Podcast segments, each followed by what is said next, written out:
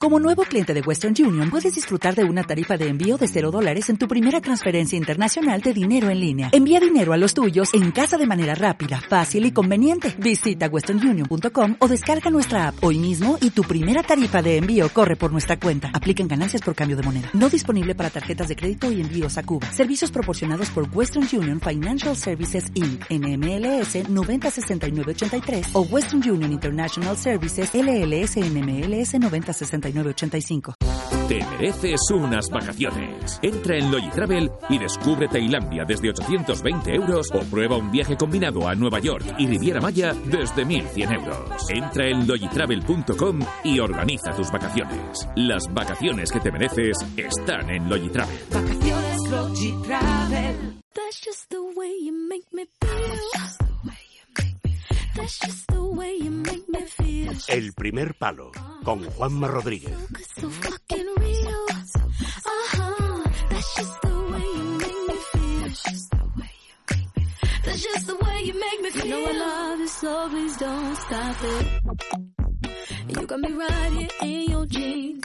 Vaya surgiendo, porque luego al final hablamos de lo que va surgiendo.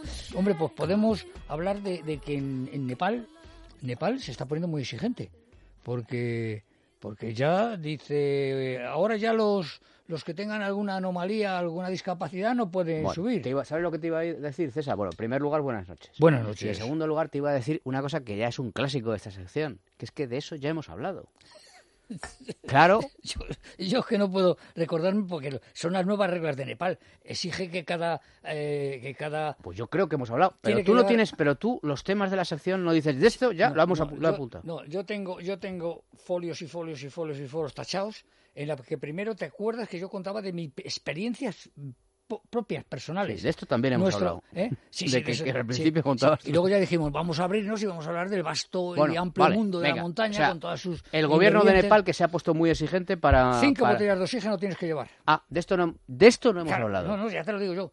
Y además, no solo eso, sino que eh, ya no puedes transmitir, porque lo normal... esto no hemos hablado, es claro, Yo cuando he dirigido eh, la eh, expedición al Everest, yo tenía que llevar un... Yo llevé las primeras radios vía satélite, la primera radio vía satélite, que luego la cogió, la, compró la compró José María García para transmitir las crónicas de la Vuelta Ciclista.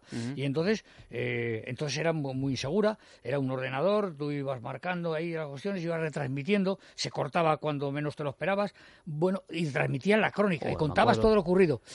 Pues ahora, ahora ya hay una censura, ya no puedes, no puedes informarte, eh, hacer informaciones que, impliquen alguna controversia o que ellos estimen que dejas mal al país y, al, gobierno. Hablamos de esto, que de esto no hemos hablado, pero fíjate que estabas diciéndome eso y mm. me acuerdo yo de, las de los primeros ordenadores portátiles que mm. empezamos a utilizar en prensa escrita. Te estoy hablando del año 90-91. Claro, yo... Que yo, yo decía, pero esto, esto, esto, por dónde, ¿esto por dónde va?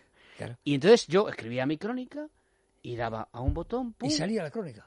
Y lo, la recibían allí. Es increíble. Y yo decía, pero bueno, pero esto es esto. Es, esto.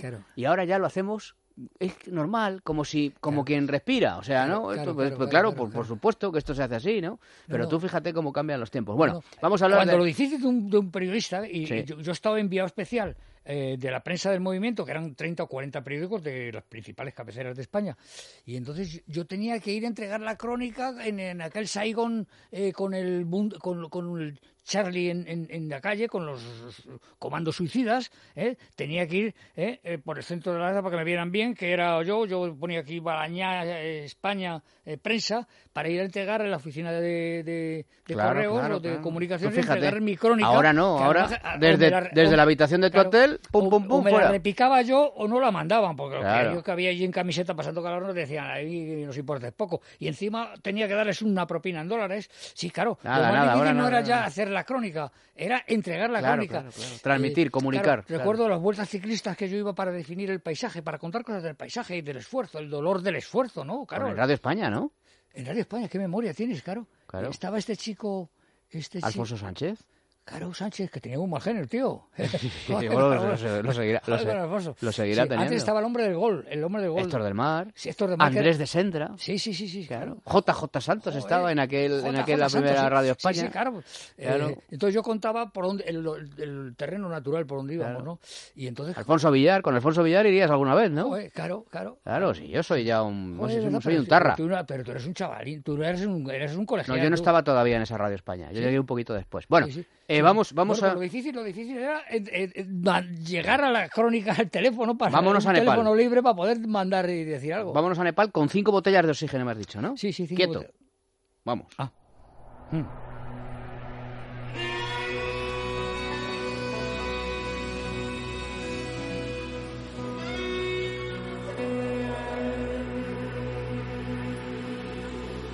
K2.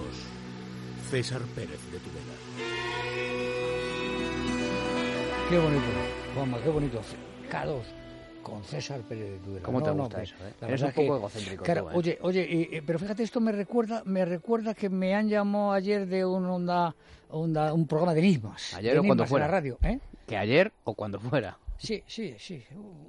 Un día de estos, un día de estos, porque ya no acuerdas si es así, tal día o tal otro. Que te han Sí, llamado un día de sí, estos. un día de estos, para, porque están, quieren, quieren dedicar un programa a los muertos del Everest.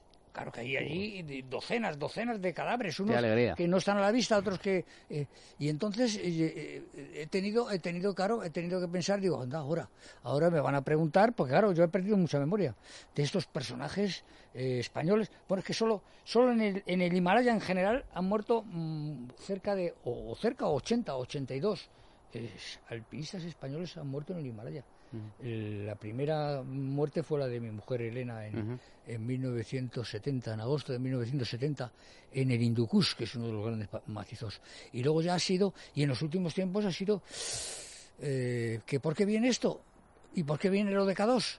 Porque recuerdo cómo el otro día me han venido a mandar mensajes la, la viuda de ese abogado del Estado, Miguel Ángel Pérez, abogado del Estado, eh, que había subido ya a 10 o 12 montañas de 8.000 metros y cómo se preparaba en su casa con la cámara hipovárica.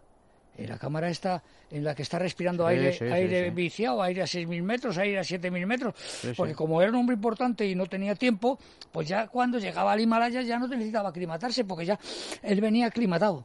Pues eh, Miguel Ángel, Miguel Ángel muere en el K2, muere en el K2. El día anterior fracasó, dio el salto final a la cumbre desde aquí, era ya, pues, so- sobrepasando la, la cascada de Serás de los bloques de hielo tan peligrosa. Había llegado a la cima y en la bajada se hospeda a 8.000 metros en una pequeña tienda, se mete y ya no sale. Ya no Eh, sale. muere de, por congelación o. No, muere por agotamiento, por agotamiento. falla el corazón. El corazón falla. Yo recuerdo que cuando yo tuve el primer infarto en el Everest, eh, me decían los ilustres cardiólogos, ilustres cardiólogos, ¿eh? O sea, me decían, ¿y cómo usted, delgado, fuerte, joven? Entonces, claro, entonces era joven. Eh, ¿Cómo? Eh, Allí no es posible. Y yo decía, ¿cómo que no es posible? Claro que es Es una de posible. las causas porque usas el corazón a, a- A tope. A, tope. Claro. A tope. Mi amiga Bueno. Malé Morales, que es la jefa del servicio de, de recuperación, que la llevo yo de- al médico de mis expediciones, eh, bueno, pues, pues también decía que, que cómo era posible. Es posible, claro. Las nuevas normas del Nepal. Decías, cinco botellas de oxígeno. ¿Qué más? Sí, que no sí, puedes sí. transmitir. ¿Cómo que no puedes transmitir? ¿Qué decías de que no se No, puede transmitir? cuando hay una información controvertida tienes que pasar Ah. censura, tienes que pasar censura, que es el colmo, ¿eh? Sobre todo con esas tarifas tan enormes que paga, eh, porque eh, Nepal ¿Cuánto se paga por ir a Nepal? Digo, ¿Cuánto puedes pagar? eh, claro, ahí están las, las agencias que sirven Claro. de intermediarias, que son las que se ganan el dinero, pero yo no voy a, a un 8.000, a un 8.000 por menos de 30, 40, 50.000 Madre euros. mía, madre que mía. es un disparate. Sin contar el equipo, porque luego unas botas de, de montaña da pa- para subir en el hielo y en la nieve y no tener congelaciones, eh, una marca esportiva, una solo, una de estas, eh, pues enseguida son eh, un disparate, enseguida son cuatro o cinco mil euros. Sí, lo que antes era, no sé, sesenta y tantas mil pesetas. Siempre han sido caras eh, las prendas de montaña. ¿eh? Eh, las mochilas son carísimas, los estos gorotés o, o prendas de que hablamos el otro, hace, hace unos, unos, unos, jueves de Patagonia o de, o, de cualquier otra, o de Solo Claim, o Solo Claim que es del Calavera. Calavera es un escalador extraordinario, Aguado, Antonio Aguado. ¿Y qué más? Sería bonito, un día sería bonito hablar de, no solo de macizos, que, que ahora dirás, eso hemos hablado, la pedriza la tenemos pendiente de hablar de la pedriza de verdad. Hemos hablado ya. Bueno, pues de Gredos, pues, 35 pues veces. del Pirineo. Eh, claro, bueno. ¿Y qué más normas hay en el Nepal? ¿Hay alguna norma más nueva? Sí, los discapacitados, nada. Ya no mm. quieren discapacitados, que ya... ¿Y eso? Claro, es una falta de, es una falta de, de, de, humanidad, ¿no? Porque es discapacitado, es muy frecuente. Yo ahora que me estoy, estoy repasando los muertos, cuando muere ese, ese David Sar, que, que, muere de agotamiento bajando, bajando de la cumbre. No sé si llegaría a la misma cumbre o no. Él no se ha ido con Serpa, no se ha ido con nadie, y entonces ya no puede más, no puede más, se sienta a descansar, se sienta a descansar, se sienta al lado de las botas verdes, que es uno que, eh, otro, otro que llama botas verdes porque está muerto con unas botas verdes, de estas importantes, de una marca eh, suiza de, botas de, alpinismo de, envergadura, de, botas de expedición. Está al lado de botas verdes y está, está tratando de, descansar, de descansar, pero claro, se está quedando, se está quedando con mucho sueño, eh, se está muriendo sin darse cuenta, y pasa por allí eh, otro personaje que lleva dos piernas metálicas, son dos varillas, le, habían cortado en el Everest, en otra expedición anterior, por congelación, le habían cortado las piernas y se había conseguido dos... Qué eh. Eh, y, pero claro, con grampones. A ese ya no se le pueden helar los pies.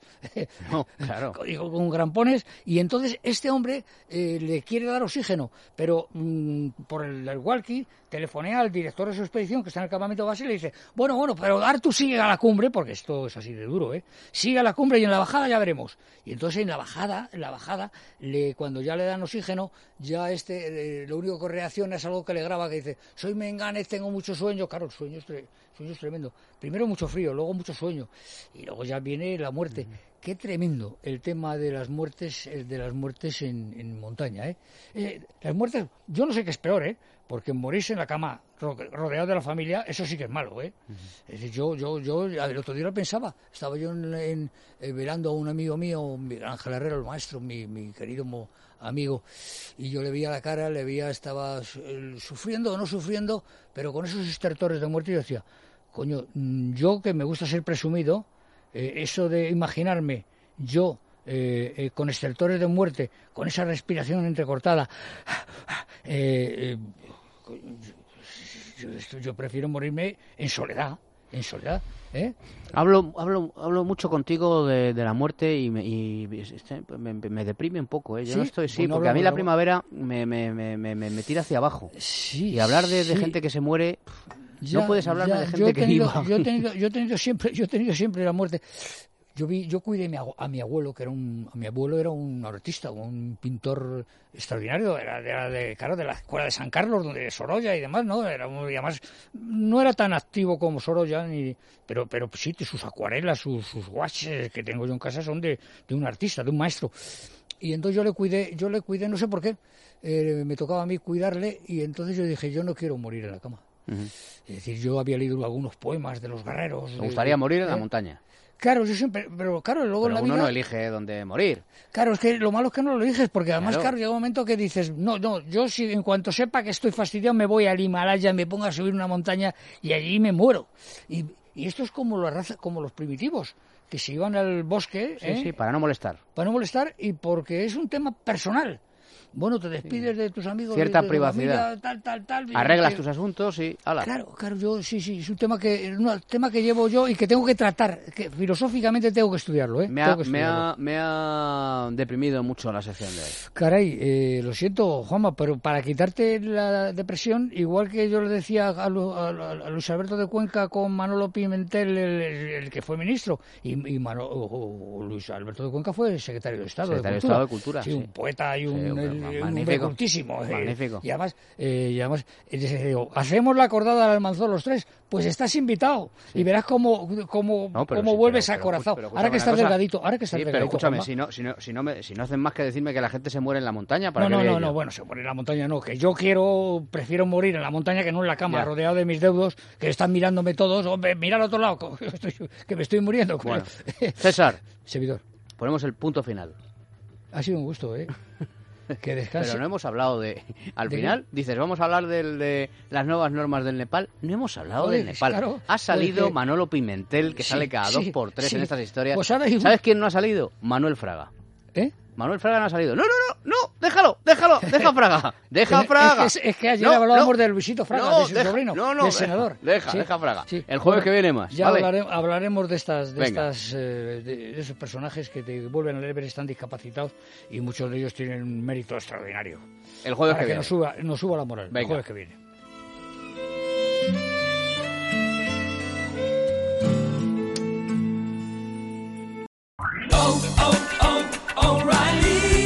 ¿Necesitas ayuda? En O'Reilly Auto Parts te ayudamos. ¿Necesitas algún consejo? Te aconsejamos. Nuestros profesionales en autopartes están siempre disponibles para ayudarte a encontrar lo que necesites. Excelente servicio al cliente es solo una de las ventajas que ofrece O'Reilly Auto Parts. Los profesionales en autopartes. oh, oh, O'Reilly